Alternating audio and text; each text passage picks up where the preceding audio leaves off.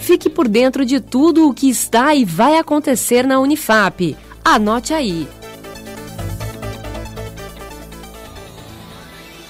Olá, boa tarde. Eu sou Letícia Morim. Hoje é quinta-feira, 16 de abril, e está começando mais uma edição do Unifap no ar. Confira os destaques.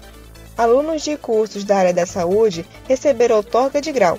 Quem tem mais informações é o nosso repórter Iago Fonseca. A Pró-Reitoria de Ensino e Graduação, PROGRADE, por meio do Departamento de Registro e Controle Acadêmico, DERCA, viabilizou a outorga de gabinete nos dias 14 e 15 de abril, de forma individual e sem público, para os formandos dos cursos de farmácia, fisioterapia e enfermagem, para que possam atuar no combate ao novo coronavírus. O agendamento para a outorga de gabinete deve conter justificativo especial, nome completo, o número do processo e ser encaminhado para o e-mail derca.unifap.br.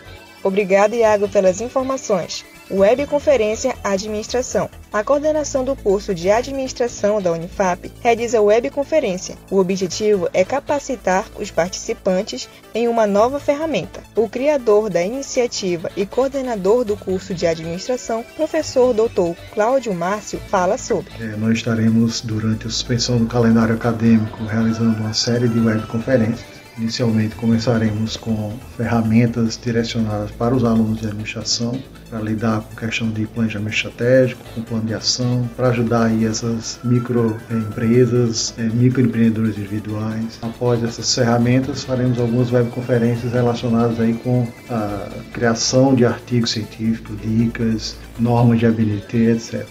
A ideia foi desenvolvida para o recém-criado projeto de extensão universitária com o tema Gestão Estratégica nas Organizações. A matéria completa está no site da Unifap. Cursos MEC. O Ministério da Educação e Cultura, o MEC, divulgou na última segunda-feira, 13 de abril, cursos de curta duração para capacitação no momento de quarentena. Os cursos serão ofertados por 11 instituições federais e terão duração de 24 até 120 horas. Contarão também com testes simulados e fóruns para melhor associação do participante. Outras informações, acesse o site da Unifap. Anote agora a dica de hoje para cuidado da sua saúde mental em tempos de coronavírus. O consumo exagerado de informações não confiáveis pode aumentar a desinformação, o estresse e o medo. Por isso, evite leituras em excesso sobre o tema. Por hoje, ficamos por aqui. Amanhã estamos de volta com o Unifap no ar uma realização da Assessoria Especial da Reitoria da Unifap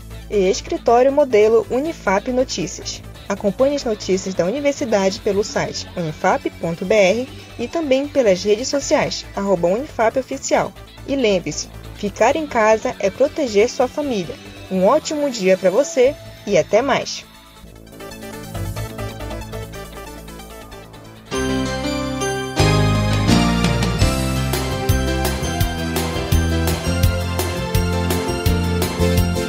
Acompanhe tudo o que acontece na Universidade Federal do Amapá através do site www.unifap.br.